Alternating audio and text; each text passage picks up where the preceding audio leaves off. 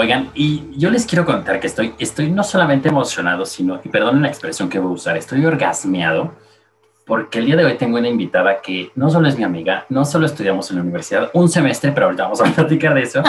Y me da muchísima emoción y muchísimo gusto tener aquí a mi querida Paloma Jiménez. ¿Cómo estás? Bienvenida. Ay, Jorquito, ¿qué tengo? Yo soy orgasmeada por dos. Estoy muy feliz. Me encanta recibirte en este podcast que cuando yo estaba haciendo la lista de los invitados, dije, quiero invitar a alguien con quien se pueda platicar a gusto, el chismecito rico, pero que además eh, pues tenga algún tema que platicar, ¿no? Y en esta ocasión vamos a platicar si la realidad supera las novelas. Pero antes de entrar en todo este tema, este programa que se llama ¿Y tú qué, Duque? Le vamos a cambiar el nombre al episodio y se llama ¿Y tú qué, Paloma? ¿Tú qué andas haciendo? Porque eres porque eres multitalentosa. Te hemos visto en series, que ahorita nos vas a contar más de tu trayectoria, pero te hemos visto en series, programas, televisión, teatro. Entonces, ¿tú qué estás haciendo ahorita? Cuéntanos.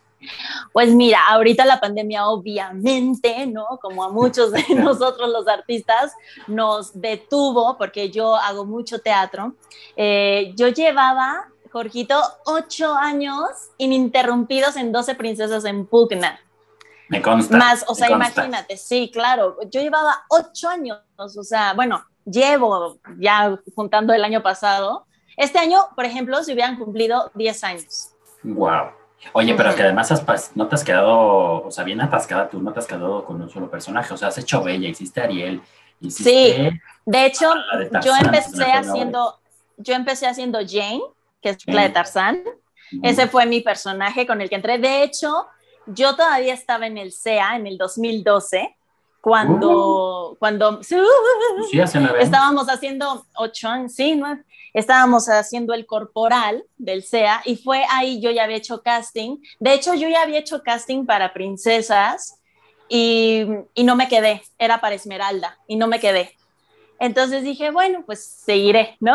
Y después hicieron un casting para la swing blanca, o sea, una, necesitan una swing blanca, o sea, para hacer a Blancanieves, a Bella, a Aurora y a, no me acuerdo qué otra princesa, ah, pues a Jane creo que, que hice el casting. Entonces hago el casting para esas y pasó. Y después yo, eh, mientras estaba en el corporal, me escribe Quecho Muñoz, que es el creador de 12 Princesas en Pugna, y me dice, oye, Palomita, ¿cómo andas? Este, me gustaría, no de swing, pero te quiero dar el personaje fijo de Jane. Y yo, no, bueno, mejor, el, así, o sea, como ya quedarme con el personaje yo y dije, no, perfecto, estreno mm, por ahí de eh, octubre y todavía yo no terminaba el SEA, pero bueno, ya estaba yo en las últimas y desde ahí, te juro, o sea, no paré hasta que nos paró la pandemia.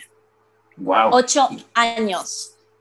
Oh, ininterrumpidos, qué fuerte. Ininterrumpidos. Además, además, para la gente que, que nos está escuchando, que no conoce mucho de teatro, un swing, digamos que es una pareja back que está ahí, que se sabe la gran mayoría de los personajes, pero cualquier cosa que les pase a la gente que está interpretando los, los personajes, ellos entran como de relevos, digamos, vamos a ponerle la palabra Exactamente. Exacto, o sea, si le pasa algo a la persona que está interpretando tal personaje, entonces esa persona llamada swing, que se aprende varios personajes, entra al quite, porque así es el teatro. tienes que tener una memoria muy cañona para aprenderte tanto personaje, ¿no? Sí, imagínate. Sí, está cañón. Y luego empiezo a hacer a Bella y me dan mucho el personaje de Bella porque entra Carla Medina también, entonces ella moría por hacer Jane y entonces le habían dado el de Bella y, entonces nos switchamos. Entonces yo amaba ser a Bella, ella amaba ser a Jane. O sea, pero la decisión la tomaron ustedes. O sea, no, bueno, ya lo habíamos como hablado. Ah, sí, sí, sí. Y ya habíamos hecho también, eh, bueno, yo ya había hecho Bella, cuando faltaba, por ejemplo, la sirena. Ahora sí que yo ya trabajaba como swing, ¿no? O sea, mi personaje base era, era Jane, pero, pero de repente sí swingueaba ahí con, con Bella y con, y con la sirenita. Increíble. De, todas estas, ¿cuál es la que más disfrutas de hacer Bella? Bella, porque aparte canta. O sea, no es musical la obra, pero de repente ella, ella es como una cajita de música, entonces eso es lo que la, critican mucho, ¿no? De que pues ya sabes, como todas las princesas, que pasaba algo y empezaban a cantar y así bella. Ya sé, y es que para la gente que no la, pues no la vio cuando estuvo en cartelera, no le vamos a spoilear porque seguramente va a regresar. vamos a volver, vamos a volver. Van a volver porque además todos los jueves estaban ahí, entonces eh, en el 2x1 y entonces era maravilloso porque además estaba súper barato el boleto, era 2x1 y además ibas a ver una obra de calidad con un final inesperado, no les voy a decir más. Inesperado, sí. Te quedas de guau. ¿Neta? No, la verdad sí era garantía, ¿eh? O sea, de verdad. Sí, sí siempre había risa, siempre la gente salía emocionada, con otro carácter, ya sabes, así me decían, no, es que venía yo súper atareada del tráfico, del trabajo y todo, y fui a ver la obra y me cambió todo el mood. Entonces, sí, no, es una súper obra que yo de verdad espero en Dios que, que pronto podamos regresar. Creo que ya están empezando a regresar los teatros, obviamente, pues los de Ocesa, ¿no? Que son como más poderosos, pero yo espero de verdad que, que, el teatro independiente pueda también empezar a, a, regresar, porque sí es una obra que vale mucho la pena. Oye, ya que estás hablando ahorita justo del teatro independiente, ¿tú cómo ves la escena del teatro independiente en México?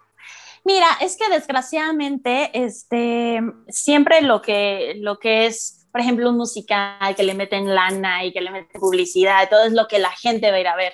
Pero el teatro, como dices, independiente o así de cámara, o sea, el teatro más, más cerradito, que es a veces con, con, en obras de teatro que, eh, bueno, sí, en teatros que no, que no muchos conocen, ¿no? O sea, a lo mejor mucha gente no sabe Ah, bueno, sí, pero mucha gente, por ejemplo, no sabe que atrás del auditorio hay varios teatros en donde se presentan muchas obras y muy buenas y de buena calidad y con super actores, ¿no?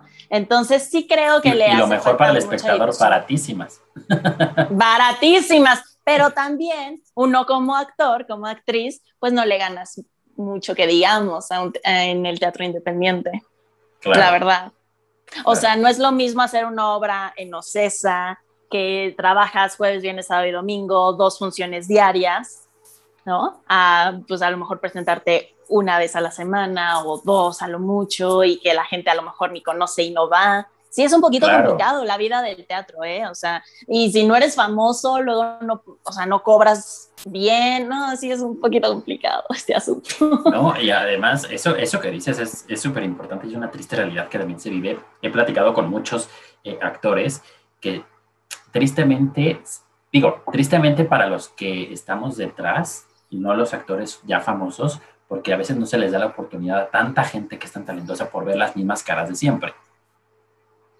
Exacto. ¿Sabes? Entonces siempre ves a los mismos, no, que, no voy a decir nombres, obviamente no pero siempre ves al mismo, al mismo, al mismo, al mismo. Y ahora va a ser este, y ahora va a ser este. es como, no hay necesidad de hacer tanto, de, de, tenerlo en todos lados y hay mucha gente que tiene mucho talento. Oye, pero además del teatro. Y es lo increíble que tiene 12 princesas en pugna, que ninguna es famosa y aún así el, o sea, la obra se hizo famosa, o sea, se hizo muy conocida. claro que hemos tenido invitadas importantes, ¿no? Como lo es Lolita Cortés, Daniela Luján, este, ¿no? O sea, gente que también ha hecho televisión, esta mm, chica, ay, ¿cómo se llama? La que dobló Frozen. Eh, um, Carmen Saraí. Carmen Saraí. Y de Entonces, también han tenido varios, ¿no? Ah, bueno, claro, hemos tenido a Lambda, Felipe Flores, que pues bueno, ha hecho novelas, mentiras, ¿no? Este, ¿a quién más hemos tenido? Bueno, a varios. Pero, pero sí, eso nos ha ayudado muchísimo, pero yo creo que, que la obra se, se ha mantenido, pero por, por el talento de todas las que estamos ahí. Claro. Oye, ¿y, y no, no, la grabaron para que ahora la puedan hacer por streaming? No, no, yo creo que fue, no sé, ¿eh? la verdad no, no sé por qué no se hizo, pero a mi parecer, yo creo que, pues no sé, ha, de ser complicado, ¿no? Grabar algo con tantas personas en escena. Claro. Porque, pues, por ejemplo, Mentiras son cinco personajes, seis a lo mucho, ¿no? Este, y las otras obras que hicieron en streaming eran de tres personajes, cuatro personajes. Imagínate, aquí somos 12 más el pizzero, no, 13 personas, no, está cañón. Y además el escenario chiquitito en comparación con, los de las otras obras. Sí, sí, sí. Pero bueno. Y, además del teatro, tú has hecho televisión y has hecho series. ¿Qué es lo que más disfrutas tú hacer? ¿Entre el teatro y la televisión? Ajá. Fíjate que son, son cosas... O cantar. Sumamente... Sí, también canto. O sea, si me dieran a escoger, entre cantar o actuar, yo te digo actuar. Y me complemento con la, con la cantada, ¿no? Pero si yo tuviera que escoger entre, ok, ¿qué quieres hacer? ¿Una novela o un disco? Yo te digo, ok, yo quiero hacer una novela, porque yo siempre, toda mi vida es lo que más me ha llenado, ¿no? Claro que cantando me, me encanta y lo experimenté con el grupo Love, que ahorita te cuento, pero este pero no, definitivamente yo, yo me considero ser más actriz que cantante. ¿Y qué me gusta más? Son cosas completamente distintas, o sea, el teatro, imagínate, es en vivo, todo es ¿no? O sea, en el aquí, en el ahora, la gente enfrente, todo tiene que ser muy exagerado, todo tiene que ser muy grande. Y en la tele es todo lo contrario. O sea, en la tele eh, todo es muy chiquito, ¿no? Tus expresiones tienen que ser chiquitas porque si no se ven enormes en, la televisión. De hecho, yo llevaba años de hacer teatro y en mi primer telenovela, que fue de Que te quiero, te quiero, bueno, yo me veía en la tele y yo decía, no, no, no, no, o sea, así así, los ojos se me salían. o sea, y, eran unos movimientos porque no estaba acostumbrada a hacer televisión. Entonces, yo lo que más... Hablando de televisión, no es lo mismo hacer una telenovela, hacer un programa unitario, hacer una serie. Sí, cada género tiene su chiste. Sí, totalmente. O sea, totalmente es muy diferente cuando haces una novela que a lo mejor es un poquito más rápido. Un unitario es muy rápido, ¿no? Una novela, pues a lo mejor un poquito más, pero una serie que es formato tipo cine o así es muchísimo más lento. Entonces cambian el lente, ya sabes, o sea, es como, sí, es, es, es más tardado pero para mí mucho mejor hecho. Sí, o sea, la calidad, la calidad es mucho mejor. Y además tú estuviste en una serie que, o sea, los récords de audiencia y de reproducciones son una cosa bestial y monumental. Sí, fíjate que yo entré ahí por, ahora sí que por, me lo mandaron del cielo, porque literal del cielo. Del cielo, literal. cuéntale, cuéntale a la gente que te está escuchando, porque quiero que lo cuentes de tu viva voz. ¿Qué personaje hacías y en dónde? Te voy a contar por qué, cómo llegué ahí, ¿no? Em, yo estaba en 12 Princesas y también hacía obras de teatro para escuelas, ¿no? Entonces, la verdad, me iba bien, yo estaba tranquila, no tenía así como necesidad de, ay, necesito trabajar. Y entonces había un chico que era el RP de Princesas, que es muy amigo de Ana Vega la, directora de casting de Argos. Y entonces me dice, oye, mi niña, fíjate que pues ahorita estaba hablando con Ana Vega y me está diciendo que está como loca buscando a la chava que haga el personaje de la gaviota en El Señor de los Cielos. Y yo nunca había visto El Señor de los Cielos, yo no sabía de qué se trataba y yo decía, o sea, ¿cómo? ¿Tengo que personificar a, Angélica Rivera? A la primera dama en ese entonces. A la primera dama, claro, ya la primera dama. Me dice, sí, y yo, ah, órale, pues va. Total que al día siguiente voy con, con Ana Vega, le entrego mi currículum, mis fotos. Ah, sí, jajaja, ja, ja. este, en la, semana me manda el casting, voy al casting y pasó. Y me dijeron, ok, a la semana te avisamos si te casas o no. Total, nunca me avisaron a la semana, pasaron dos semanas. Yo dije, no, pues ya. Cuando me hablaron, dije, a lo mejor me están hablando para darme las gracias y pues bueno, aquí te, tendremos contemplada para próximos Nosotros te hablamos, tú no nos hablas, nosotros te hablamos. No, y me dijeron, oye, pues Paloma, felicidades, te quedaste con el personaje de la primera dama, vas a empezar en, en la cuarta temporada de Señor de los Cielos. Y yo así como, eh, eh, eh, o sea, como que no, digo, yo había hecho una novela nada más, que en esa novela, en De que te quiero, te quiero, yo empecé con 15 capítulos y por azares de la vida y suerte, la verdad, Lucero Suárez, que es eh, la, productora de esa novela, decidió cambiarme a mí el personaje y de 15 capítulos yo me fui a casi 80 y tuve boda, me casé con uno de los hijos de la protagonista, o sea, de verdad que creció muchísimo mi personaje. Entonces, pues bueno, yo estuve, yo estuve en esa novela y ya era lo único que había hecho profesionalmente en la televisión. ¿No? Entonces, cuando me hablan para, para El Señor de los Cielos, pues dije, ok, ¿no? Yo, yo me dejé fluir y a ver qué pasa y todo. Pues sí, te dejaste ir cual gorda en tobogán. Como gorda en tobogán. Y entonces, este, me...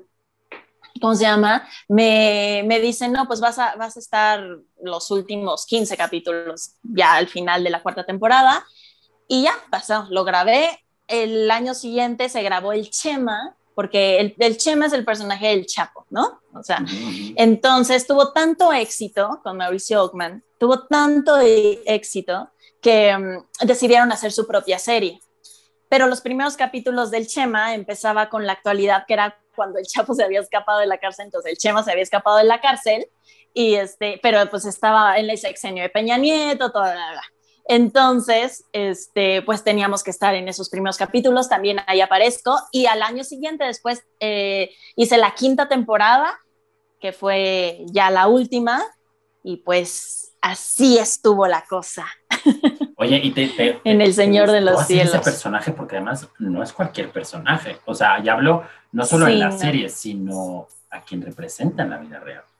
Claro, fíjate que, o sea, me encantó, me encantó, pero sí hubo un momento en el que yo sí dije, uy, a ver si no me hacen algo, porque justamente eh, la última escena que habíamos grabado en la cuarta temporada el presidente y yo era que yo estaba viendo una revista y yo le decía al presidente, le enseñaba una casa blanca y le decía, quiero esta casa, cómpramela y así.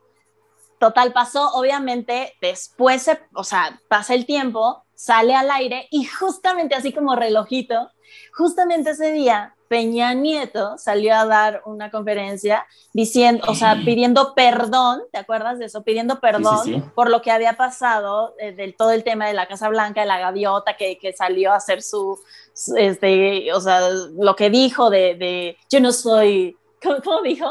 Sí, no soy servidora pública. Exacto, y que salió muy mona ella con su Ándale, exacto. Entonces, o sea, sale eso eh, en la tarde con tú y en la noche sale el capítulo. Bueno, al día siguiente, de verdad, yo atiborrada de mensajes, todo el mundo, güey, está saliendo en todas las revistas, todos los periódicos, o sea, la portada éramos el presidente y yo y estaban hablando de eso. Entonces por ahí después me enteré que sí fue como, sí le pusieron un, un estate quieto, o sea, de ya no te metas con, con tantos asuntos. Y ya, es que es muy complicado, ¿no? Y sobre todo hacer tantas referencias. Es que imagínate, o sea, literal, o sea, paloma gaviota, ¿no? o sea, sí era... sí. Además coincide con tu nombre. Es que me llamaba Paloma, sí, en el personaje también. Entonces, este, pues sí, pero no, fuera de eso, la verdad lo disfruté muchísimo, conocí gente muy talentosa, eh, Jesús Moré, Carmen Aub, Alan Slim, ¿no? Este, que son las personas con las que más trabajé, Lambda García. Increíble la producción, padrísima, de verdad trabajar en, una producción tan importante que, ha, dado de qué hablar, ¿no? Y, va a seguir, y va a seguir. Y va a seguir. Entonces, este, no, la verdad lo disfruté muchísimo y estoy sumamente agradecida con ese personaje que, que, o sea, la fecha ya pasó muchos años, como tres, cuatro, y sigue la gente o sea, viéndome Netflix, o sea, o lo repiten en Unicable, entonces, ¡ay, te estamos viendo! Y dije, órale, qué padre. Era lo que te decía, me encanta porque en redes de repente, que yo, yo, yo soy uno de tus fieles seguidores, si veo que te dicen, oye, tú eres la que sale en el cine. Sí. Y como la primera, y ya pasó su tiempo. Oye, y, ahorita que estábamos hablando justo de esto, de... Llegó como anillo al dedo porque justo es el tema de hoy, que si la realidad supera las novelas, y ahora estamos haciendo este comparativo de, de, de la serie con la vida real. Entonces, la pregunta que te hago tal cual es, ¿tú crees que sí la realidad supera las telenovelas? Se quedan cortas. Bueno, telenovelas, series y llámese, llámese pues sí, cualquier historia, sí y no, ¿no? O sea, sí, no, porque obviamente en la vida real sí vemos unas cosas que dices, te cae, o sea, estás para una novela. ¿No? O sea, que clásico que estás hablando con una persona, un amigo, y dices, güey, es que esta historia está para la Rosa de Guadalupe. tal cual.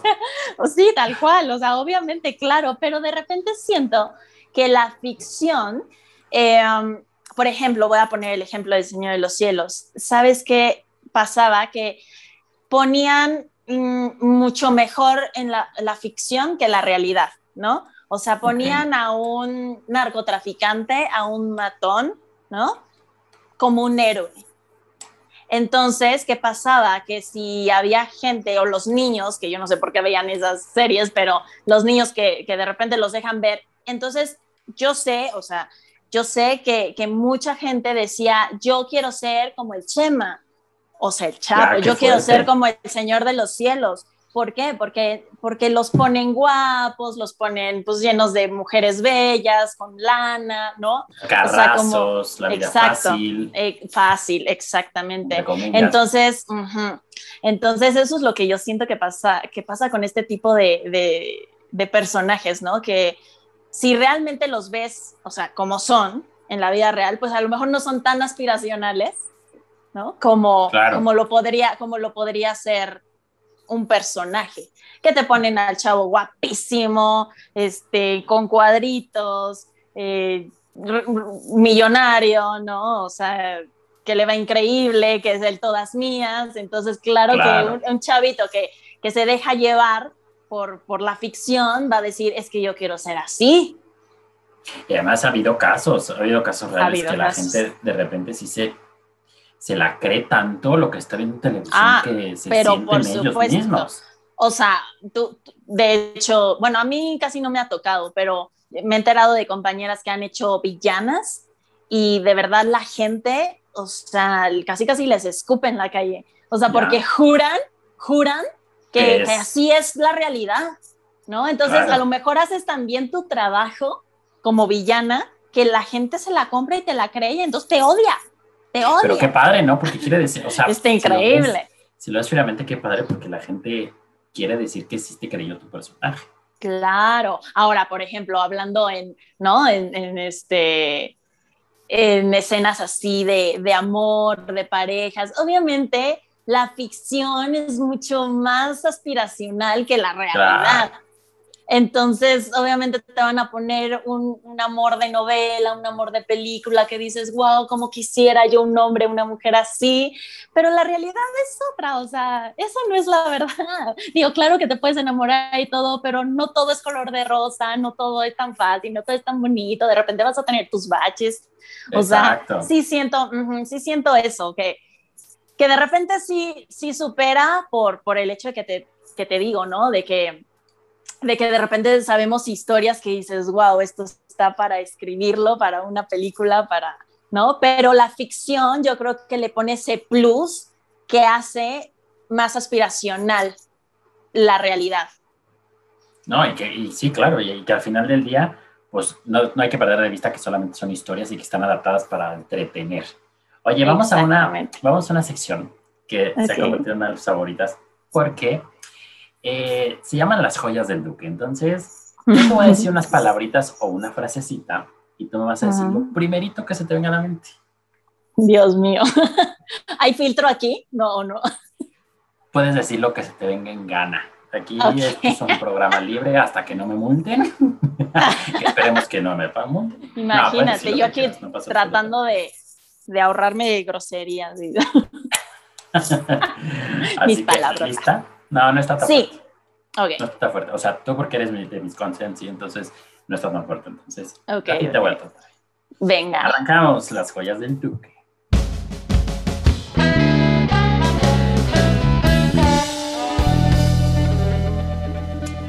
Televisa. Pasión.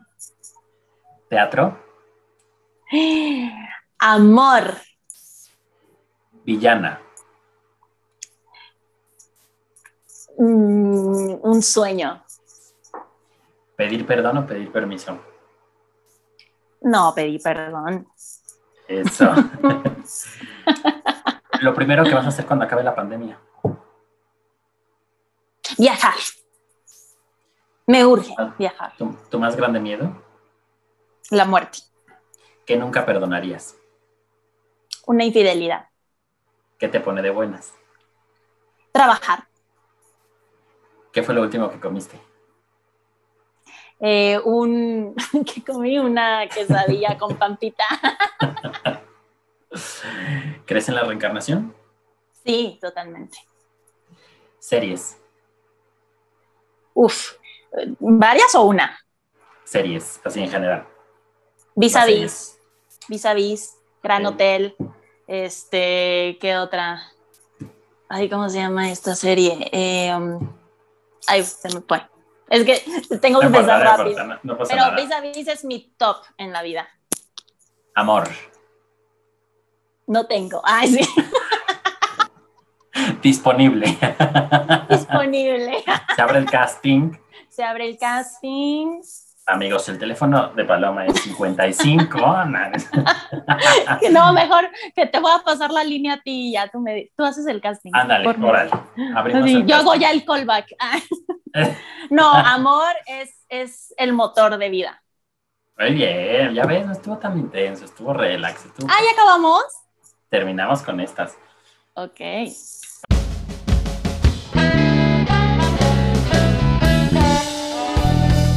Oye, y tú además, cuéntanos un poquito de tu trayectoria, porque más, un poquito más de lo que ya nos has contado. Entonces, estuviste haciendo Princesas en Pugna, sobre todo para la gente que nos está escuchando, que te conozca un poquitito más. También has estado en, como dice el dicho. Ajá, de hecho, justamente, digo, no sé cuándo se va a salir este programa, pero, pero hace dos semanas grabé un capítulo de, como dice el dicho, seguramente va a salir en una o dos semanas este, pues he hecho unitarios, que es lo que más he hecho ahora con esta pandemia, ¿no? unitarios eh, son pues, programas como este tipo. Exactamente. a veces yo hablo jurando que la gente sabe. Ya, ya, ya. Yo también, pero hay que, no sabemos Sí, sí, sí. Los unitarios vendrían siendo La Rosa de Guadalupe, como dice el dicho, y bueno, todos esos programas que es un capítulo por, por día. La Rosa de Guadalupe, temporada número 532. Exacto, exacto. Eh, bueno, la novela que fue de Que te quiero, te quiero, que fue mi primer novela, El Señor de los Cielos, cuarta y quinta temporada, El Chema, 12 princesas en pugna, también he hecho mucho teatro eh, clásico, Don Juan Tenorio, Cyrano de Bergerac, este, y además Vaselina. en un grupo Ah, bueno, sí, eso fue lo más No logramos verlos en vivo, caray. Pero sí, caray, es lo más reciente. Este grupo Love, que se empezó con, con Paco Lalas. Este. Y ya lo ando buscando al Paquito Lalas, a ver si un día está conmigo aquí. Sí, de sus sí, en desarrollo. Ándale, sí. Este, pues nos juntó a siete integrantes y la verdad está padrísimo, la, la idea es muy buena. Cada uno de, de, los que pertenecen a Love, o sea, yo los admiro, tienen unas voces increíbles. Lo, lo, más bonito es que nadie, ni físicamente ni en voz, nos parecemos. Entonces, cada uno tenemos nuestro estilo, cada uno le aporta algo a, a, las, a la voz de Love, ¿no? Entonces, la verdad sí está muy padre, no quiero decir estaba porque esto sigue, o sea, de hecho ayer tuvimos una junta para ver pues qué podemos seguir haciendo, cómo podemos seguir generando contenido, porque pues apenas empezábamos, ¿no? O sea, la gente apenas nos estaba conociendo, pero esa poquita gente sí le gustaba el concepto. El concepto es de los músicos, eh, de la música ochentera, ¿no? Es, este, de puros covers ochenteros. Qué maravilla. Entonces, es que la música de los ochentas. No, es que, wow, yo soy fan. O sea, cuando a mí me platicó de esto Paco Lalas, dije, pero por supuesto que sí, porque yo soy una señora, ¿no? y me encanta la música, sí, me encanta la música ochentera, me, me encanta todo eso, me encanta. Y la verdad, habíamos hecho un concierto, hicimos un concierto en el Lunario en noviembre del 2019, estuvo increíble. El año pasado dimos un concierto en Monterrey, Em, todo, todo padrísimo, pero desgraciadamente nos cayó el Chahuizcle con esta pandemia. Ya sí. Y pues sí, o sea, porque estábamos nosotros en entrevistas, en, gira de medios y todo. Entonces, pues sí, estuvo un poquito complicado, ha estado muy complicado. Cada quien, aparte yo soy la única de la Ciudad de México y, y todos mis demás compañeros son de, de diferentes partes de, de la República. Entonces, pues, pues cada quien se fue y como que sí lo perdimos un poquito, pero ya estamos tomando todos los lunes clases de canto. O sea, no nos hemos dejado, ¿eh? no, no hemos dejado el proyecto, pero sí estamos viendo de qué manera podemos empezar otra vez a generar, no sé, tal vez juntarnos en algún momento para grabar otras canciones. Tenemos muchas ideas muy diferente a lo que ya habíamos presentado que para mí la verdad está mucho mejor esta nueva idea. Entonces, no, Love no, no muere. Love es el, acrónimo de Los ochentas viven. Ok. No es Love de amor. Ok. Sí es L-O-V. Y pues sí, ahí, ahí andamos en la cantada, en la actuada. La verdad, yo no tiro la toalla en esta carrera. Amo, amo esta profesión. Me da vida. O sea, cada vez que hago una obra de teatro, cada vez que hago un personaje en la televisión, cada vez que me presento en un concierto y canto, o sea, es como una vitamina para mí, me, me da vida y hasta que Dios me lo permita, yo voy a seguir, ¿no? Luchando y, y haciendo lo que más amo.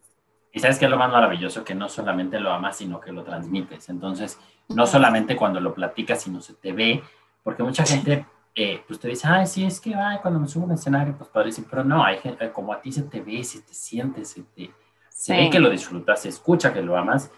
Y por último, dinos cuáles son tus redes sociales, para que la gente que no te pues, sigue te siga. Sí, Miren, en Instagram y en TikTok me pueden buscar como arroba paloma JM oficial y en Facebook como Paloma Jiménez. Twitter, la verdad, ya casi no uso, estoy como palion bajo JM, pero Twitter ya se me hace así Oye, TikTok, que, déjenme decirle que esta muchacha hace unos TikToks dramáticos que se le ve el porte de actriz como nunca. De, villana de novela. Oye, ¿cómo se nota que quieres ser villana? de eh? novela. Oye, yo también soy tu fan, haces muy buenos. Yo, es pues que de verdad, lo que te dije de que un sueño, o sea, mi sueño es hacer una villana en, en una novela o en una serie o en lo que sea, pero una villana, villana. Pues mira, vamos a hacer una promesa. Vas a, cuando ya todo esto se retome, eh, un poquito más, cuando ya nos dejen salir un poquito más, se empiece a reactivar los teatros, empieces otra vez a hacer llamados, eh, empieces a tener conciertos, vamos a hacer otra entrevista otra vez. Nos Por vas a supuesto. cómo vas y nos vas a contar de muchos proyectos. ¿Te parece? Claro que sí, hecho está, hecho está, hecho está, claro que sí. Y vas a ver que, o sea, como te lo dije hace ratito, tanto tú como yo, la próxima vez que nos reencontremos vamos a estar en otro escalón más arriba. Eso, amén, pero siempre con los pies en el suelo. Y siempre, siempre por supuesto. Y la mirada en el cielo. los pies en el suelo y la mirada en el cielo. Ya, ¿qué más puedo decir para cerrar este programa, muchachos? Muchas gracias por habernos acompañado. Ella es Paloma Jiménez. Gracias, Pal, por, haber, por haberme regalado un, un, ratito de tu tiempo para platicar, para enaltecer tu trayectoria, que ahí vas y que le echas ganas y que ya sabes que yo con todo el cariño y todo el amor, yo siempre voy a estar apoyándote en lo que pueda, ahí vamos a estar. Siempre sabes que te quiero muchísimo. Y eh, pues gracias por haber estado con nosotros. A ti, gracias, gracias. Qué, qué dicha volverte a encontrar después de tantos años. Porque ya no lo mencionamos, pero estuvimos juntos. Ah, es verdad. En el, la pilón, el pilón. El pilón. Estuvimos, ahí nos conocimos. Eh, yo pues que iba a estudiar comunicación y después fue que me, yo me fui al CEA. Y estuvimos un Y por eso me, salí. Y pero ahí, desde ahí. No les quiero causar envidia, pero yo tengo el primer autógrafo original de Paloma en un cuadernito muy humilde de universitario. Ay, qué hermoso. a poner ahí en Instagram para, para, verlo. Pues, pues muchísimas gracias. Ay, te quiero. Muchas gracias por invitarme y espero no sea la última vez. Por supuesto que no. Un besote. Un besote. Besito. Gracias. ¿Y tú qué, Duque?